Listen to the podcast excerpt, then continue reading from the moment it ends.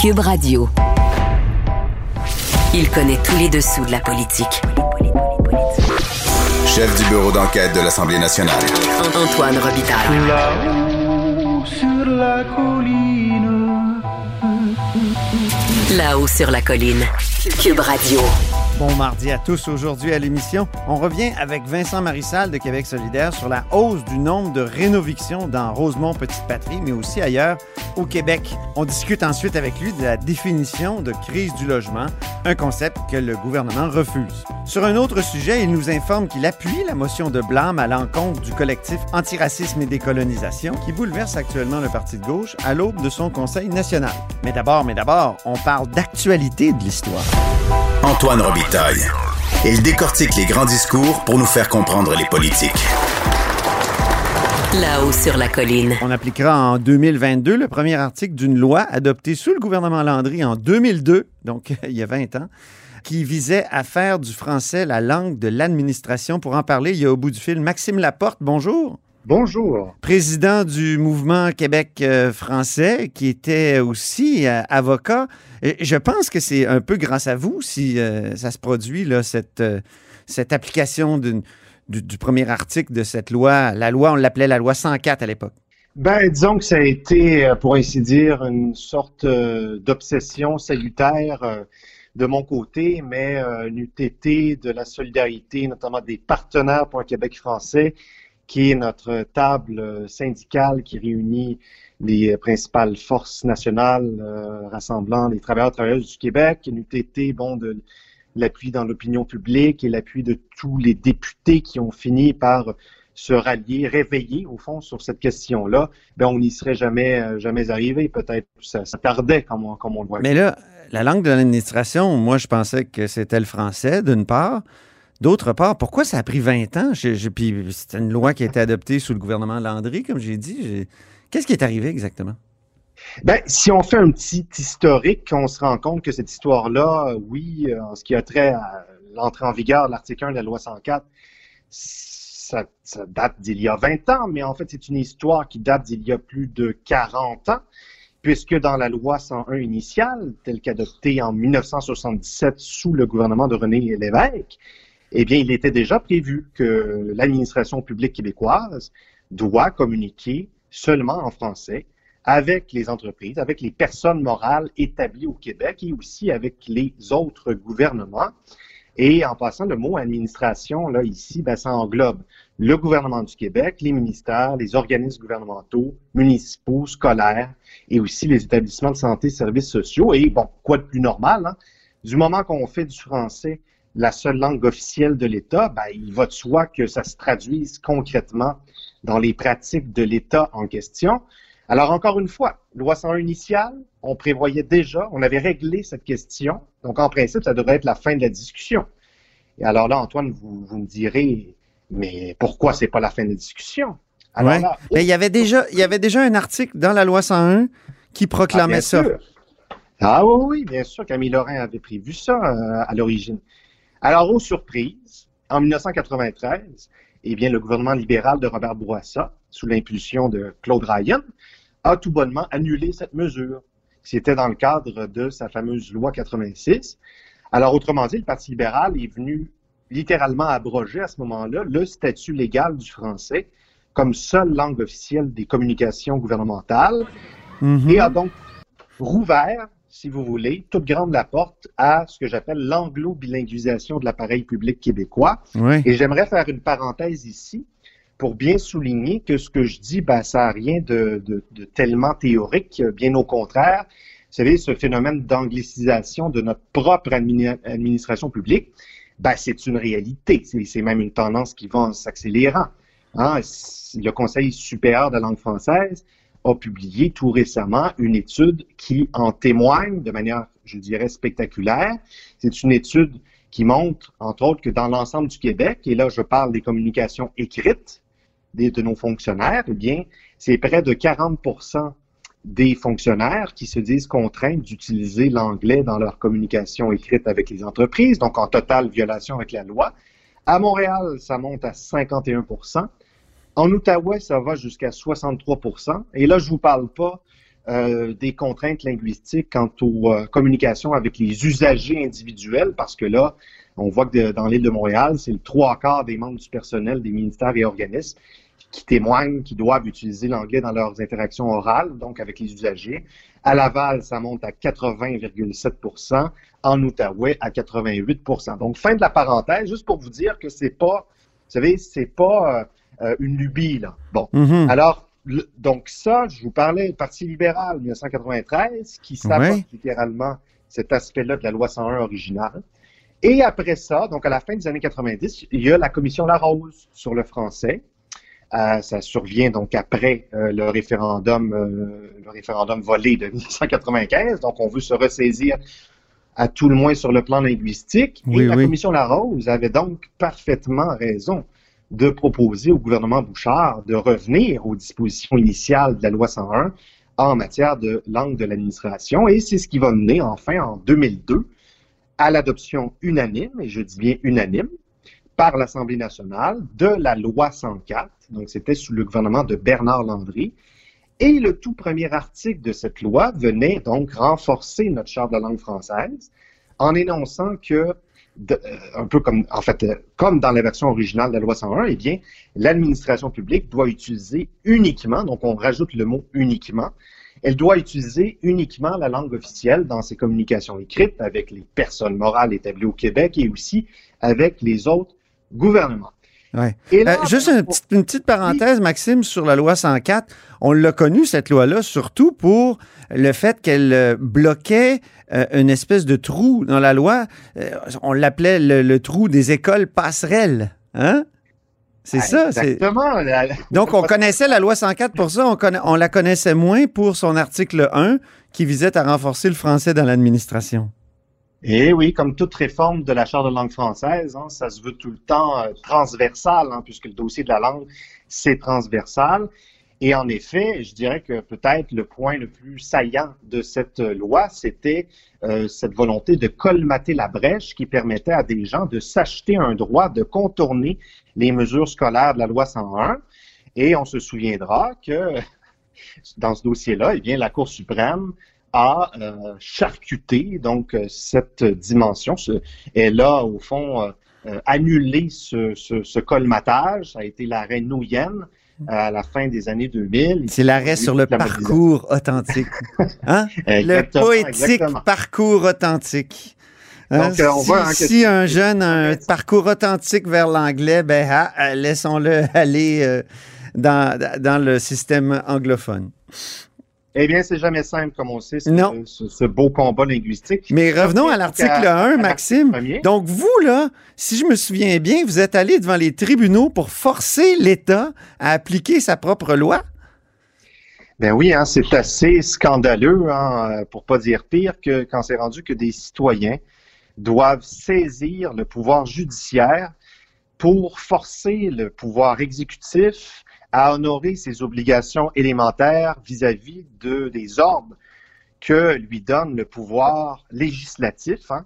Eh bien, c'est ça qui s'est passé, puisque donc en 2002, au moment de l'adoption de la loi 104, il faut comprendre qu'on a confié la charge, la simple charge de fixer la date d'entrée en vigueur de ce- cet article premier au gouvernement, au pouvoir exécutif.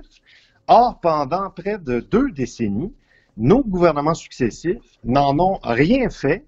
Et donc, l'article 1 de la loi 104 est demeuré lettre morte, ce qui pose un problème majeur non seulement quant au respect du statut légal du français au Québec, mais plus fondamentalement encore quant au respect de la démocratie elle-même et de la souveraineté parlementaire. Puisqu'à quoi bon voter euh, des lois si notre exécutif ne daigne même pas honorer son obligation élémentaire de les exécuter, Mhm. pour emprunter un anglicisme, ou, au fond, au sens plus français du terme. De les appliquer. En effet, l'exécutif Mhm. l'a exécuté, sens létal Oui, c'est ça. cette volonté démocratique et parlementaire. Et donc, euh, c'est c'est un scandale. Et c'est pour ça que ce qu'on disait dans notre communiqué, c'est que, bon, euh, oui, c'est mission accomplie, mais on va quand même, on va quand même pas se mettre à applaudir un gouvernement simple, simplement parce qu'il honore son devoir le plus élémentaire au plan national, au plan démocratique, au plan constitutionnel, Oui. De mettre en vigueur des lois démocratiquement votées. Ça aurait dû être fait depuis très longtemps et je faisais un peu l'analogie euh, avec ce qui se passait au temps euh, des patriotes, au temps de la colonie, où le, vous savez, les, les gouverneurs anglais se, se fichaient bien de, de, des doléances exprimées par la Chambre d'Assemblée. Donc, mm. euh, vous savez, c'est pour ça que nos ancêtres se sont battus. Hein. C'était pour amener le gouvernement, c'est pour, au fond, amener le gouvernement responsable. Et dans ce dossier-là, le gouvernement n'a pas été responsable. Est-ce que c'est finalement le, judiciaire qui a forcé le gouvernement à, appliquer euh, ou à, appliquer cette, euh, l'article 1 de la loi 104? Alors heureusement, euh, on n'a pas eu à aller enfin jusqu'ici. Parce que vous, votre requête était en mandamus. Moi, j'ai découvert le, sens d'une requête en mandamus en suivant votre péripétie, vos péripéties devant les tribunaux, puis euh, la loi 104. Mais ah ben oui, on fait preuve de créativité euh, évidemment dans, ce genre d'aventure. Un mandamus, c'est une sorte d'injonction qui est destinée aux, entités de droit public. Mais c'est pas ça qui a fait que Simon Jolin Barrette, là, le ministre actuel responsable de la langue française, applique l'article 1 de la loi 104.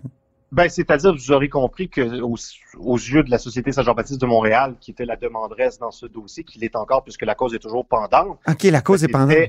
Ah, ben, c'était une des mesures pour mettre la pression sur euh, le gouvernement. Bon, et puis tant mieux si, euh, au fond, tant mieux si on n'a pas allé jusqu'au fond de ce dossier-là, euh, puisqu'après tout, ça devient tellement ridicule que, le, au fond, le gouvernement du Québec, à travers son procureur général, se trouve à dépenser des, de, de l'argent public en honoraires d'avocats en raison de sa propre faute d'avoir négligé de mettre en vigueur depuis 20 ans un ordre du Parlement. Mais... Le, ridicule, euh, s'il tue pas, en tout cas, euh, il... mine la crédibilité.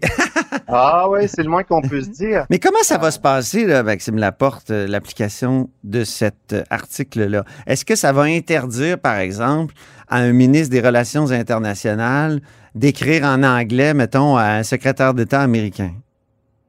Alors ça, c'est l'autre aspect de cette disposition. Alors, puis il faut, à mon avis, distinguer. Il y a la question de euh, ne correspondre qu'en français avec les personnes morales, les entreprises incorporées établies au Québec. Ça, c'est une chose et je pense que ça ne doit souffrir d'aucune exception. Pour ce qui est de, des communications avec les autres gouvernements qui n'auraient pas le français comme langue officielle, s'entend, en effet, euh, quand on est un État, euh, on s'exprime dans la langue de l'État. Mais en vertu des, si vous voulez, des conventions non écrites internationales qui euh, découlent des principes de diplomatie, on peut en effet assortir une telle communication de ce qu'on appelle une traduction de courtoisie. Donc, mm-hmm. le gouvernement du Québec écrit, par exemple, au gouvernement des États-Unis à Washington. donc, la seule langue officielle du français, du Québec, pardon, c'est le français donc la communication officielle doit être en français. La pratique diplomatique à l'international, c'est que, OK, on va assortir cette communication-là d'une tradition de courtoisie, mais qui ne va pas avoir un euh, caractère officiel. Je pense que c'est un bon équilibre. On verra.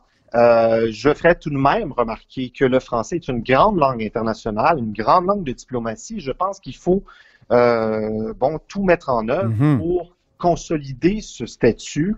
Euh, vous savez, le, français, c'est une langue qui est, qui est très importante ben encore et qui, qui, est appelée même à être de plus en plus importante dans les relations internationales, surtout depuis que, euh, que le Royaume-Uni a quitté l'Union européenne. Mais ça, il faudrait que la République française ouais, et s'enlève les doigts du nez et veille à ce que, en effet, l'Union européenne ait pour langue officielle, peut-être même pour seule langue officielle, la langue française. Autre exemple plus concret, vous parliez de Laval tout à l'heure, là, mettons euh, un, nouvel arrivant euh, qui est ici depuis cinq ans, qui n'a pas appris le français, comme ça arrive bien souvent. Mhm. Lui, il veut avoir euh, de l'aide de l'État, que ce soit, je sais pas, moi, de l'aide. puis il écrit à son député en anglais, puis il écrit à l'administration en anglais, puis de toute façon, il reçoit une facture d'Hydro-Québec en anglais. Que ça, qu'est-ce que l'application va changer, l'application de la loi 104 va changer? Alors évidemment, sans vouloir mélanger tout le monde, euh, jusqu'à un certain point, c'est un autre dossier, même si évidemment il y a un, un, lien de connexité direct. Donc la langue de communication de l'administration publique avec les individus, les citoyens, c'est comment dire, c'est un autre chapitre. OK. Et à ce titre-là, bon, euh, au mouvement Québec français, on estime qu'il faut tout mettre en œuvre pour que le principe du français seule langue officielle de l'État euh, se traduise en actes. Bon, et quitte à offrir bon, des mesures d'accompagnement, d'interprétariat, etc., tout ce que vous voulez pour faciliter, au fond, l'intégration, euh, puis au fond, les services rendus euh, aux euh, allophones. Mais la loi 101, son principe fondamental, c'est que la seule langue officielle de l'État québécois, de l'administration publique, etc., c'est le français. Et il n'y a que quelques exceptions pour la communauté anglo-québécoise. Le Mhm. problème, c'est que on assimile euh, presque littéralement, en fait littéralement, mais bon, au sens, euh, euh, au sens aussi symbolique et administratif, on assimile les allophones euh, qui baragouinent un peu plus l'anglais que le français euh, momentanément à des anglophones, ce qui est fondamentalement problématique. Oui. Et donc, euh, donc ça, donc le- la question de la langue des services publics euh, à la population en général, aux individus, c'est un autre dossier. L'article 1 de la loi 104, ça concerne la langue de la correspondance écrite, imaginez-vous donc, avec euh, de l'administration publique, Donc- avec les personnes morales établies au Québec. Ma facture Une euh, bataille d'Hydro-Québec à, mettons, à une compagnie, ça, ça serait. Euh, ça, ça serait un bon exemple où ça devrait, ça devrait être en français. Mettons à Google, Ben là, qui vient s'installer. euh, Google euh, vient s'installer à Beauharnois, là, euh, sur des belles terres agricoles. Là, on, y, on y écrit comment? Là? on y écrit en Ben, français? je vais peut-être vous choquer encore plus, Ouais. mais euh, sauf erreur, euh, les organismes indépendants comme, euh, enfin, euh, Hydro-Québec, les sociétés d'État, je pense qu'elles ne sont pas couvertes par euh, l'article 1 de la loi. Bon. Je veux juste vous dire à quel point, vous savez, on va de bataille en bataille, tant mieux si on gagne une bataille, mais, euh, vous savez, euh, le froma- le- le- la loi 101, c'est- comme on dit souvent, c'est un fromage gruyère. Oui. Et puis, euh, il faut vraiment veiller à ce que dans tout- toutes ces dimensions, elles soient renforcées. Ben parce oui. que, euh, voilà. Mais c'est sûr que moi, je- stratégiquement, ça a toujours été mon approche. Il faut, euh, comme disait Sun Tzu, qui n'a pas d'objectifs ne risque pas de les atteindre. Alors, c'est sûr qu'on se fixe des objectifs particuliers euh, en fonction de batailles précises à mener et à gagner. Et c'est comme ça qu'on fait avancer le dossier du français. Du reste, la réforme costaud que, à laquelle nous, Oui. Jolin Barrette nous dit travailler, bien sûr, doit embrasser l'ensemble de la situation et euh, générer de l'avancement dans, dans tous les aspects de, euh, du dossier linguistique. Hein, euh, vous l'aurez bien compris. En tout cas, c'est ce qu'on va voir euh, bientôt. Je pense que la réforme costaude, selon la manière dont on la qualifie déjà, ça s'en vient. Là. Le premier ministre a dit qu'il y avait une date même. Il a dit ça en Mhm. chambre la semaine passée. Merci beaucoup, puis on s'en reparlera à ce moment-là, si vous le voulez bien. Maxime, Je vous en prie, merci beaucoup de m'avoir reçu. c'était Maxime Laporte, le président du Mouvement Québec français.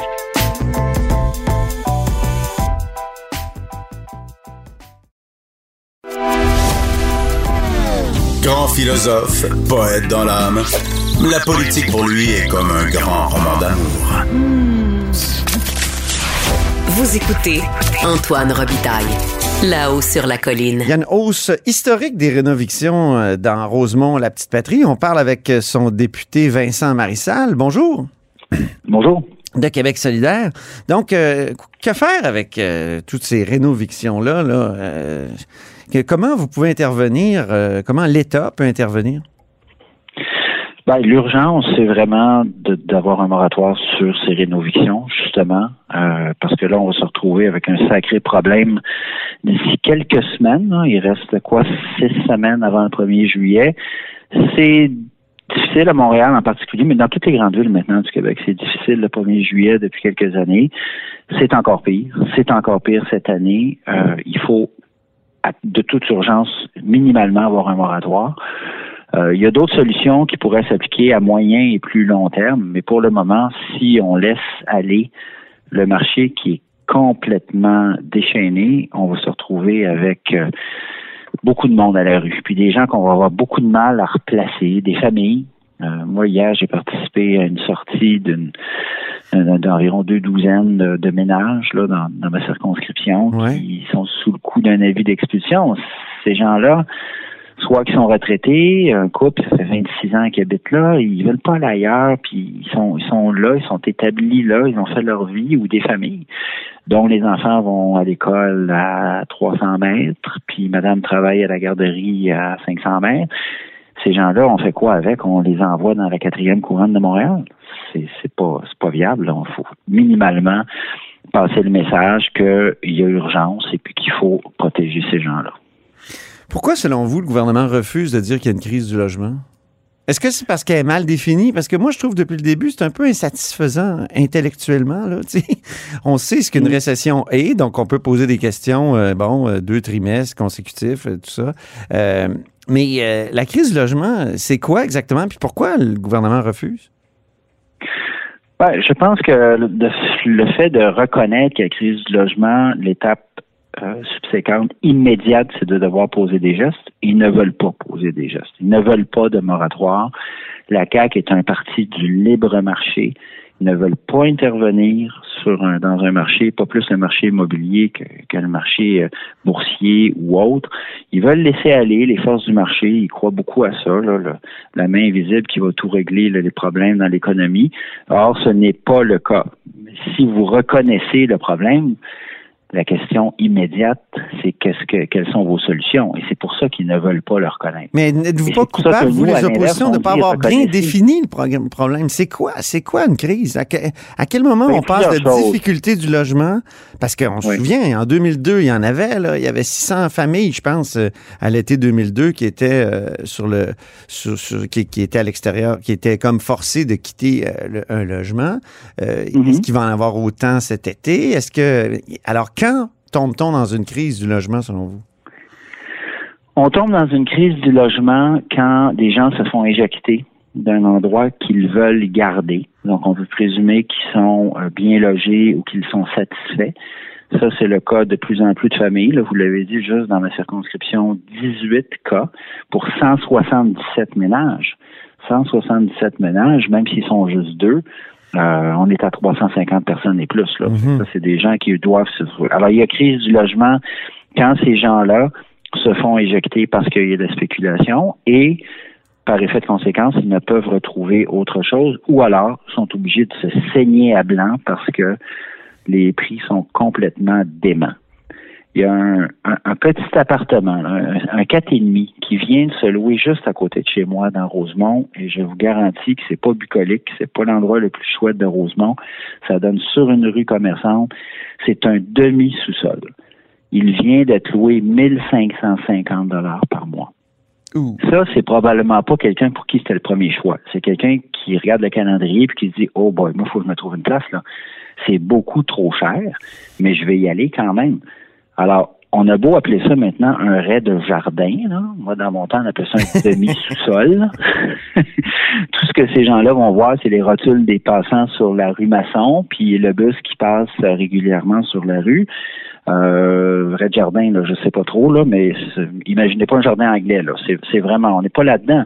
Alors, il y a crise du logement quand des gens font le sacrifice de devoir couper ailleurs. Puis ça, c'est vrai. J'en ai vu encore ça arrive tout le temps. ça arrive à chaque année, ça, qu'il y a des gens qui sont mal pris euh, pour se loger.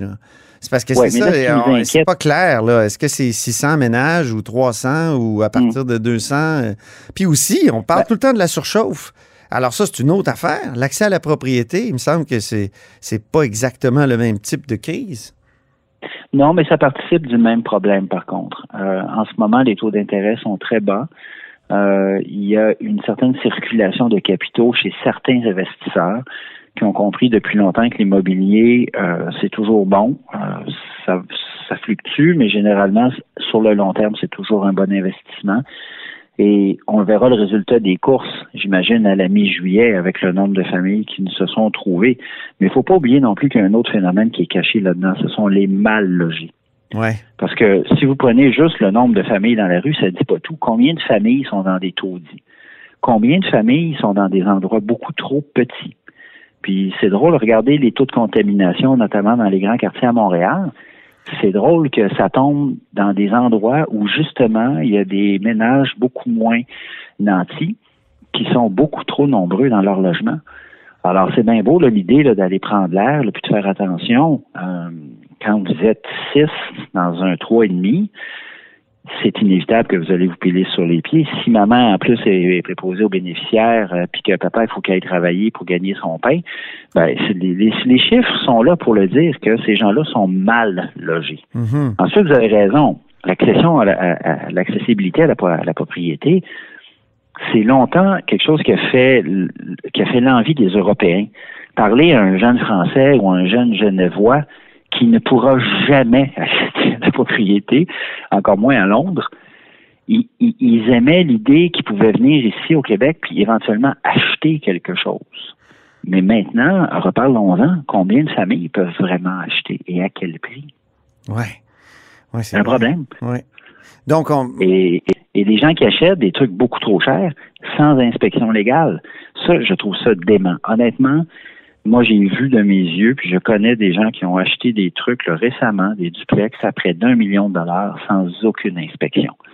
Donc, aucune garantie légale. Imaginez que les taux d'intérêt augmentent de 1,5, de 1% plus une fissure, par exemple, dans le solage, vous êtes dans la merde, là. Sérieusement.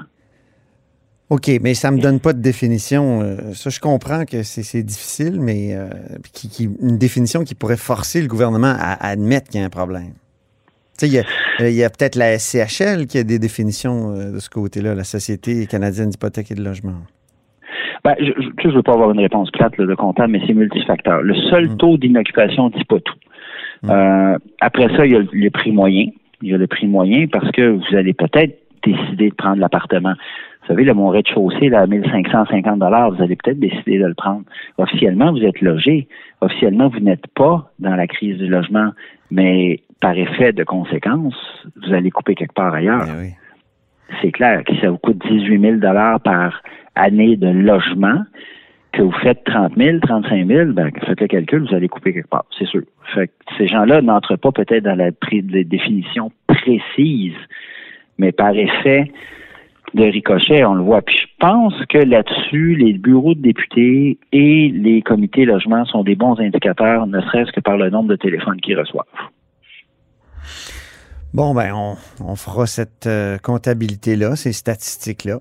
Euh, vous allez avoir un congrès en fin de semaine, euh, Vincent Marissal, à Québec solidaire. il y a une motion de blâme qui va être déposée contre le collectif antiracisme décolonial, entre autres parce qu'il avait appuyé les propos scandaleux du professeur Attaran, Amir Attaran, de l'Université d'Ottawa, mais aussi parce qu'il avait qualifié Patrice Bergeron de la presse canadienne de facho, puis euh, en tout cas Pascal Bérubé, puis PSPP. Euh, allez-vous voter pour la motion de blâme? Moi, je n'aurai pas le droit de vote parce que je ne serai pas officiellement délégué. Là, on limite le nombre de délégués, puis il y a déjà quatre députés, mais vous pouvez être assuré que moralement, je voterai pour et que si j'avais effectivement le droit de vote, je voterais en, en faveur de la motion de blâme. Assurément. Pourquoi? Assurément pour remettre les choses euh, dans l'ordre, pour euh, éviter des abus de ce genre, pour réaffirmer aussi quelque chose qui est totalement fondamental pour moi là, et, pour les gens de mon parti, pour mes collègues députés, c'est qu'en démocratie, euh, on fait des combats, on fait des combats durs, mais il faut qu'on reste dans certaines, dans un certain cadre. les épithètes, euh, les amalgames, les insultes, euh, ça n'a jamais contribué à aucun débat. Je les ai dénoncés aussi, les, propos d'Ataran, qui quant à moi est un, insulteur compulsif qui cherchait un peu de publicité. Alors après, je peux pas, moi, accepter que euh, des gens trouvent des justifications à ça. par ailleurs, j'ai été journaliste assez longtemps pour savoir que non, il n'y a pas de journaliste membre de la fachosphère, là. C'est pas au Québec, là. C'est, pas comme ça. Alors, pour moi, c'est important. Dans un, dans un parti de, de débat comme QS, là, et Dieu sait qu'on en fait des débats, puis c'est simple, c'est, c'est pas toujours facile. Ça brasse, mais on fait des débats. Et les étiquettes, les épithètes, ça fait pas partie du débat. C'est ça, ça ne mène nulle part. Est-ce qu'il y a un risque de est-ce qu'il y a un risque de schisme au sein de, de Québec solidaire entre une gauche plus traditionnelle anticapitaliste et euh, une gauche euh, dite éveillée, pour employer un mot en français? Je ne crois pas. Je ne crois pas à la théorie du schisme. Euh, il y a peut-être quelques individus qui seront euh, qui seront mécontents, mais moi, mes échanges avec soit les militants ou des membres de l'association de Rosemont et d'autres sont des gens qui veulent faire avancer leurs idées, parfois de façon opiniâtre, mais de façon civilisée, de façon euh, intellectuellement relevée. Euh, c'est à ça que moi j'aspire, en tout cas. Alors, je, je crois pas. Je crois au contraire que ça nous permettra de passer à autre chose, puis de continuer de débattre. Euh, on, a assez d'adversaires politiques sur tout le flanc droit. On n'est pas obligé de s'en créer euh, sur notre propre flanc gauche. Bien, merci beaucoup, Vincent Marissal. Fait grand plaisir. Vincent Marissal est député de Rosemont de Québec solidaire. Et c'est tout pour La Haut sur la Colline en ce mardi. Merci d'avoir été des nôtres. N'hésitez surtout pas à diffuser vos segments préférés sur vos réseaux. Et je vous dis à demain. Cube Radio.